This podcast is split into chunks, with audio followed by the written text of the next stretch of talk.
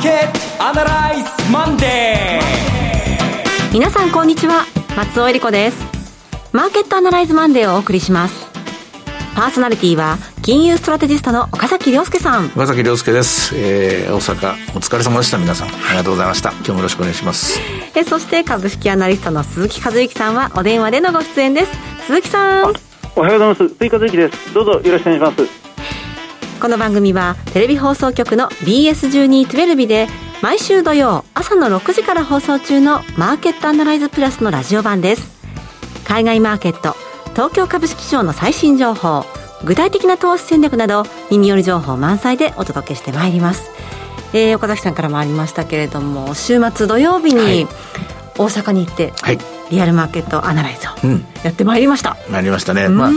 あのタイミングとかテーマが良かったかなと思うんですけどね、えー、あのインフレという言葉からどこまでえー、パネルディスカッション広がるかと思ったら本当広がりすぎちゃって、はい、パネルディスカッションの前半なんて松尾さんほとんど喋れなかったですよ。喋らなくていいかなって思うぐらい。入れなかったって感じでしたよね、えー、もうあの皆さんどうぞどうぞっていう感じでした。そうそう勝手にあの我々が、えー、ほとんどもうあの罵り合いに近いぐらいですね。みんなで白熱そのものですね。白熱しましたね、えー、はい、鈴木さん久しぶりのお客さん前にやはりリアルのセミナーもいいですね。本当ですね、うん、あのまあ本当に大勢のお客様にいらしていただいて、はい、嬉しい限りでございましたはい。えー、今日はですねもう一回大阪に岡崎さんが行かれるということで、あのー、まあ、答え合わせじゃないですけども、はい、えー、あれから1か月どうですどうだろうか。で皆さんはどうしましたかってどんなふうに動きましたか、うん、まあ、そんなところをですね対面型で、はい、えー、それこそまあ膝を突き合わせるみたいな気持ちでですねお話していきたいなと思います。はい。後ほどご案内したいと思います。それでは番組を進めていきましょう。この番組は株365の豊トラスティ証券の提供でお送りします今週のストラテジーこのコーナーでは今週の展望についてお話しいただきます。はい。ちょっと今週はこまごまとした話をしなきゃいけないかなと思うんですね。はい。最初にまあ1週間の展望としては、えー、前場の動きで象徴されてると思うんですけれども、やっぱり2万7000円はまだ安心しては買えないなという、うんあの、乗っていったんですけど、すぐ、あの、へこたれてしまいましたよね。はい、おそらくこれが現状だと思います。かといってですね、えー、大きく下振れするかっていうことは、あんまり考えなくていいと思いますので、下がったところをしっかり買っていくと、えー、高いところは追いかけないというですね、えー、そういう待ち伏せ作戦型の、あの、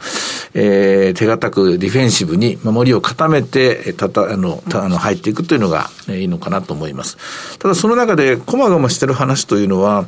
あの、テレビでは、もう何週間かずっと続けて必ずそんなふうに言ってると思うんですけども、日本株のボラテリティがアメリカ株もよりも低い。はいうん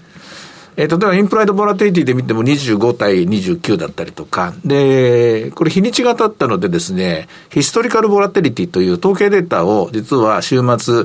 えー、大阪から帰ってから日曜日昨日計算してみたんですね。ええ、何を計算したかっていうと、えー、25日、3月25日までのボラテリティ。で、3月28日からのボラティリティ。で、なんでそこでボーダーラインを決めたかっていうと、指し値オペをする前とする後って、はい、日本株のヒストリカルなボラティリティに変化があったのかどうか。で、これは実は、あの、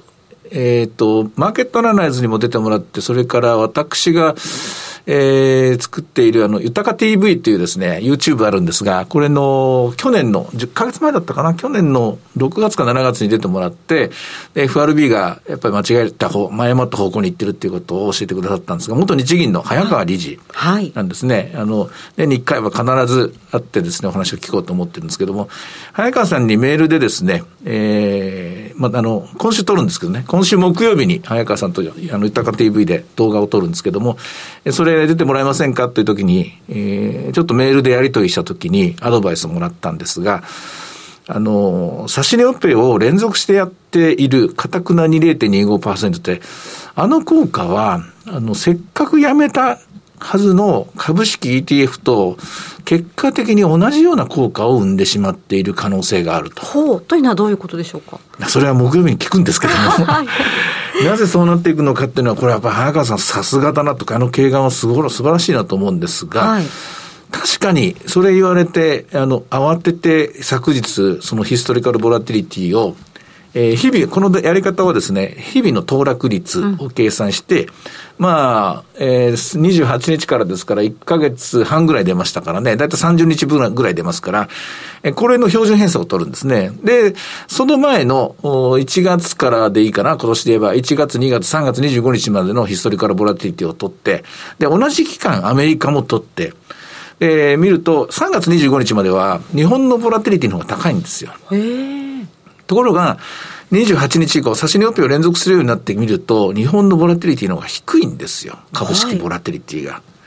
い、で、差し値オペをやれば、なぜ日本のボラティリティが下がるのか。ここはまあ、早川さんとちょっとディスカッションして、より詳しいプロセス、プログラム、えー、どういうロジックになってるのかと聞こうと思うんですが、なんとなくイメージがわかりますよね。金利が動かないんだから株も動かないって動きにくくさせてると。これはいいことですよ。株式市場的には。アメリカみたいに、金利がどうなるかわからないから、株式市場関係関係者が大当てでポジションを、えー、落としていったり、大当てで成長株のウエイトを減らしたりとかね。そういうことをやらなきゃいけない、てんてこまいになってるに比べりゃ、日本か、日本の方は日銀が守ってくれてるからというので、えー、まあ安心だという結論なんですが、待ってよと、これって ETF と同じだよな、確かにと。で同時に、これってやがてどこかでこの指し値オペが終わるときに、ツケが回ってくるのかなとか。そうですね。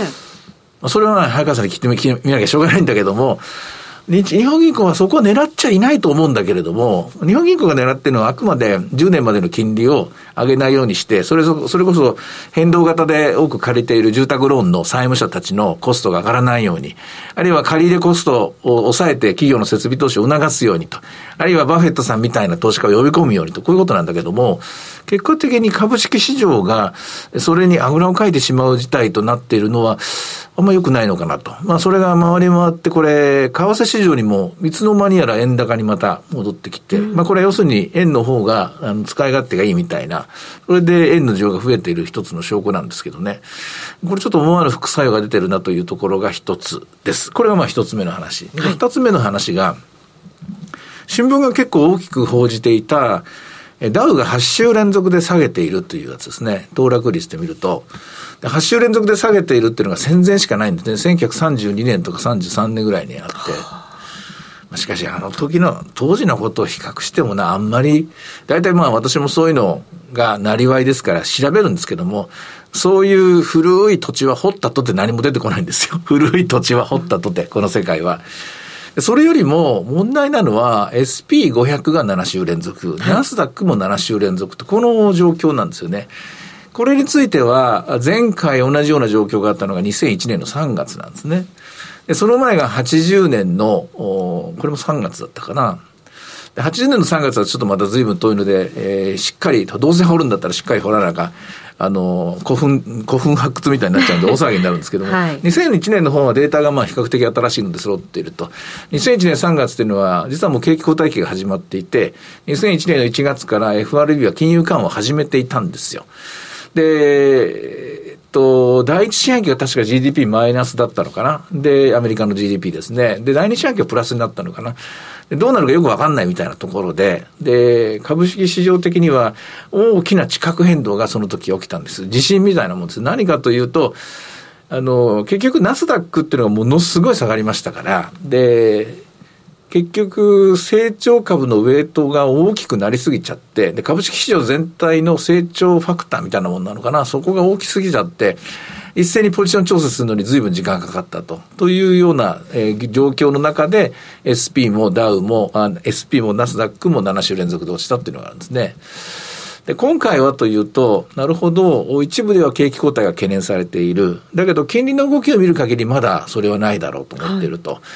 で、だけど、最終着地点、FRB がどこまで利上げをしていくのかについてはまだ議論が分かれている。これはすなわちインフレがいつ終わるのかというのと同じことですからね。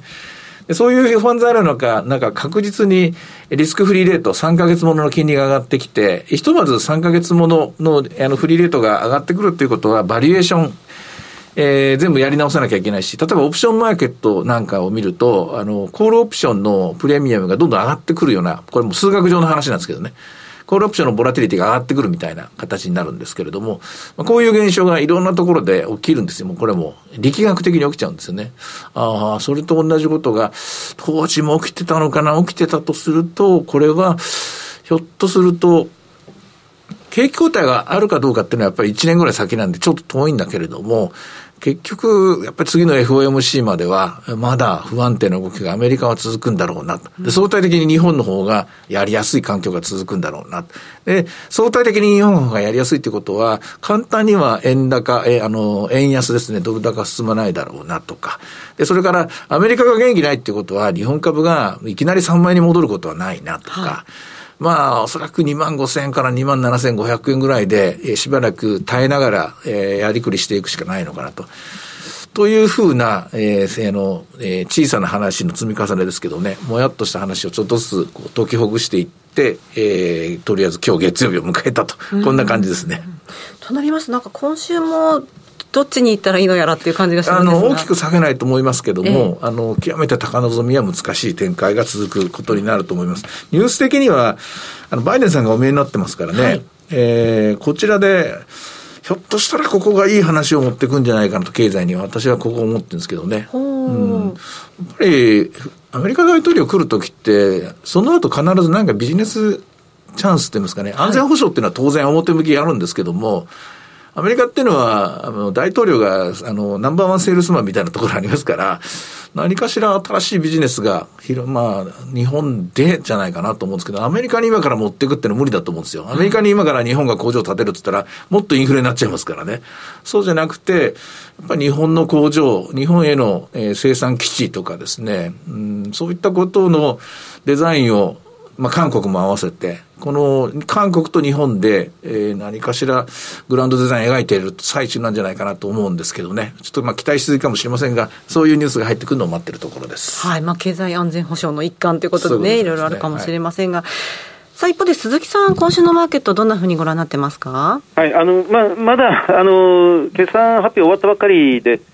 それを吸収しきれていないっていうところがあると思うんですね、はい、今日も午前中は一番最後に損害保険、損保各社が決算出して、それが遅ればせながら今、日渡りから評価されているというところですから、まあ、この後また次の月の決算、えーまあ、1月決算ものとか2月決算ものっていうのがまた次から次へ毎月毎月出てきますので、それをまあこなしていくというところなんでしょうが、ただ、あのー、3月決算企業が全体のこの7割ぐらいを占めるという中で、そのうちの3分の1があの史上最高利益を更新してくるっていう、まあ、今期の見通しを、まあ、打ち出してきてるっていう、やっぱりこの部分というのは、まあ、これからどんどん精査していかなくちゃならないと思うんですよね、はい、あの企業が、あるいはアナリストとか、あるいはバイサイドのその運用サイドのアナリストやファンドマネージャーの人たちが、まあ、一つ一つもちゃんとチェックして、その上で組み入れを高めるなり、あるいは新規に買い付けるなりということを、おそらくここから始まっていくと思うんですよね。うんあのもうすぐ、あと2、3週間すれば、新しい会社指揮法なんかも出てきますので、まあ、そのあたりが、あのまあ、まさに業績相場ですね、個々の企業の業績の良いものがあの高値を取っていくという動きが、少しずつ始まっていくんじゃないかなと思います。はい。さあでは今日の株三落語、動き見てみましょうか。はい、寄り付き2万7000円でスタートしたんですよ。はい、えー、7000飛んで95円まで上がったんですが、今は912円ですね。やっぱり2万7000円すぐには一回、行きにくいですね。875円もありましたけどね。こんな感じですね。ただまあ、これやっぱり短期的にはなかなか難しいんですけども、私は中長期的には大阪セミナーで、えー、かなり熱量を込めておあのお話したんですけども、日本株上がるだろうなと思います。はい、えー、今日お話になりました日経平均ボラテリティインデックスは24.11、そして為替の方ですが11時31分現在127円30銭から31銭というところでした。ちょっと一時の勢いを失ってますね。そうですね。はい。はい、えさて、いろいろ展望していただきました。今週末土曜日には朝6時から放送しますマーケットアナライズプラスもぜひご覧ください。また、Facebook でも随時分析レポートします。以上、今週のストラテジーでした。ではここでお知らせです。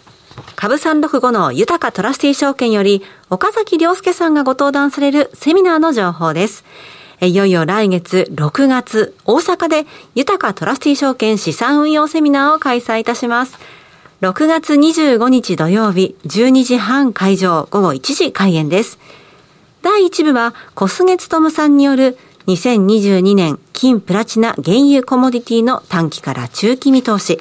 そして大橋弘子さんと小菅勤さんによる今注目のクリック株365の魅力とはの特別セッションがあります。第2部では岡崎さんがご登壇しまして、2022年株式相場短期から中期見通しと題したセミナーがあります。えー、岡崎さん、2022年の短期から中期見通し、ちょっと教えてください。はい。あの、短期については不安な材料があることは、これはもう、あの、この番組でもずっとお伝えしてますからね、それに変わりはないんですが、中期、さらには長期の見通しはかなり強気に、えー、舵を切りました。うん、でもその第一弾が、おとといのリアルマーケットアナリス、大阪でお話したことです。4つの理由で日本はインフレ時代に入ったと。私はそう断言しました。はい、あの時点でですね、はい、で。インフレというと、なんかこう、生活が苦しくなるというまあ、そのネガティブなイメージが先に来るんですが、インフレになっていくってことは、これは資産運用の世界ではですね、マネーの世界でインフレが起きる、起こるときっていうのは、やっぱり株が長期的に、あるいは不動産が長期的に、その他、いろんな資産が長期的に上がっていく時代に入っていくんですね。うん、その中で私たちっていうのは、このデフレの時代にずっと現金を50%、はい、個人で言えば1000兆円、企業では500兆円貯めた世界にいますからね、はい、これを何から手をつけていいのかと。で、焦っちゃいけないし、で、一つのところに、えー、お金を貯めすぎちゃいけない、あの、集めすぎちゃいけない人。まあそういったところをいろんな角度からですね、このセミナーで時間、1時間30分なんですけども、まあオーバーする可能性が高いと思いますけども、あの、皆さんにお伝えしていこうと思っています。はい。会場は大阪メトロ御堂筋線震災橋駅3番出口徒歩2分の TKP ガーデンシティプレミアム震災橋です。入場は無料です。セミナーのお申し込み、お問い合わせは、豊かトラスティ証券お客様サポートデスク、フリーコール0120-365-281、0120-365-281までお願いします。受付時間は土日祝日を除く午前9時から午後7時までです。えー、関西でのセミナー、今後しばらく開催の予定がないということで、ぜひこの機会に、えー、関西方面お住まいの皆さん、ふるってご応募ください。なお、今日ご案内したセミナーでは、ご紹介する商品などの勧誘を行うことがあります。あらかじめご了承ください。以上、株365の豊かトラスティー証券からセミナーの情報でした。フォロワーえさて、今週も伺ってまいります。今週の注目企業、鈴木さん、お願いします。はい。えっと、今週は、えっと、三菱ガス化学です。えー、銘柄コードが4182、三菱ガス化学です。あのー、会社名に三菱と入ってますので、お分かりのように、もう三菱グループですが、えっと、これは昔々がその三菱製紙、あの紙パルプの三菱製紙が、まあ、作った、えーまあ、化学会社でで、今、大株主には三菱グループの AGC、まあ、かつてのアサヒガラスが大株主に入っているというような関係なんですが、うんはい、ですから、まあ、あの直系というよりは、ワンクッション置いてる三菱系ということになるんですよね。まあ、ただ、まあ、そうそうは言っても、この会社はもう世界で唯一と言っていいぐらいのそのメタノール、メチルアルコール、はい、メタノールの総合的な、まあ、専門会社と言ってもいいんですよね。あの研究開発に特化した化学会社、スペシャリティケミカルの会社という、まあ、自分たち自らの方向づけで、えーまあ、ずっとも伸びてきた会社です。えっと、前期は、まあ、プラスですが、売上利益ともに増益ですが、えー、22年3月期は営業利益がプラスの24%、553億円。で、今期2023年3月期は、営業利益がプラス11%、615億円を、615億円を、基礎の段階から見ていて、これで史上最高利益更新してくるという見通しになってますね。えー、まあ、上場企業、プライム上場企業の3社2社が、史上最高利益ということに今やなってますが、まあ、そのうちの1社がこの三菱ガス化学です。はい、であのこの会社の最大の特徴は、なんといってもあの日本初とか世界初っていうのがもうすごくたくさん製品群の中にあって、あのずっと昔なんですが、このメタノール、その先ほど言いましたメチルアルコールをこの日本で初めて天然ガスから製造することに成功した。このメタノール、メチルアルコールからありとあらゆるものが、まあ、化学製品としては作られていく。まあ、ここからその酢酸が作られて、あるいはホルマリンが作られて、接着剤になったり、えーまあ、その透明のフィルムになったり、そこからプラスチックができたり、えー、あるいは合板、木材の合板ができたりという、社会のあらゆる分野に広がっている。この三菱ガス化学がその産業界というか株式市場で一番注目されているのは最近ではあの過酸化水素水がやはりこのあのメタノールから作られていくことになりまして、これはシリコンウェハー、半導体作る工程で、シリコンウェハーの洗浄するとか、エッチング、回路を掘り込むっていう時の、この洗浄剤とエッチング液に、この過酸化水素水が使われていて、この三菱化学の、まあ、去年とか今年の業績を大きく伸ばしているのが、やはり半導体関連がその一つであるというふうに言われてますね。うん、で、このメタノール、メチルアルコールを応用していくことによって、この社会のニーズ、世の中のその必要とされているものが、まあ、どんどん変化しているっていうのが、まあ、この三菱化学の位置づけなんですが、はい、そのニーズがどんどん社会の進化によって変わっていくことに対して、そのまあ、メメタノールの応用技術で新しい製品、新しい、まあ、テクノロジーをあの供給していくということが、この会社の存在意義というふうになっています。今でしたらやはりなんといっても脱炭素とそのバイオ、バイオ技術の安全化というところに方向性を定めている。あのよく言われますように、まあ、コロナウイルスの一番最初の最初は、まあ、世界のどっかの研究所から、どっかこの、えウイルス開発のな何かポロッとそれは漏れてしまったんではないか、うまあ、漏出してしまったんではないかなんてことが、まあ、まことしやかに言われておりますが、まあ、そういうことを避けるために、えー、この会社が作っているプラスチック製の、まあ、シリンジってよく言いますけど、あの注射器の針のない部分、はい、本体部分に最初から、えー、そのバイオの医薬品だとか、あるいは再生医療用のその原材料を詰め込んで、まあ、それで販売するっていう、そのプラスチック製のシリンジを作るっていうことも、この会社の、まあ、得意としているところでありますね。で私たちの身近でよく強炭酸水っていうのがあります。あの、まあ、製品名とウィルキンソンのカーッと飲むと喉が焼けるようにピリピリするっていう炭酸水。はいペットボトルに炭酸水の強いのを詰め込むことができるようになったのも、この三菱ガス化学のその MX ナイロンという、やはりフィルムなんですが、あそうですか。これをペットボトルのペットというあのポリステレンテルフタノールというプラスチック製の素材の間に挟み込むという、まあ、これまた見えない部分の 技術というものがどうやら活用されてますね。今、この三菱ガス化学がこの方向性を絞っているのが、その脱炭素とバイオなんですが、その IT 関連、それから、まあ、あの繰り返しになりますが、バイオ技術、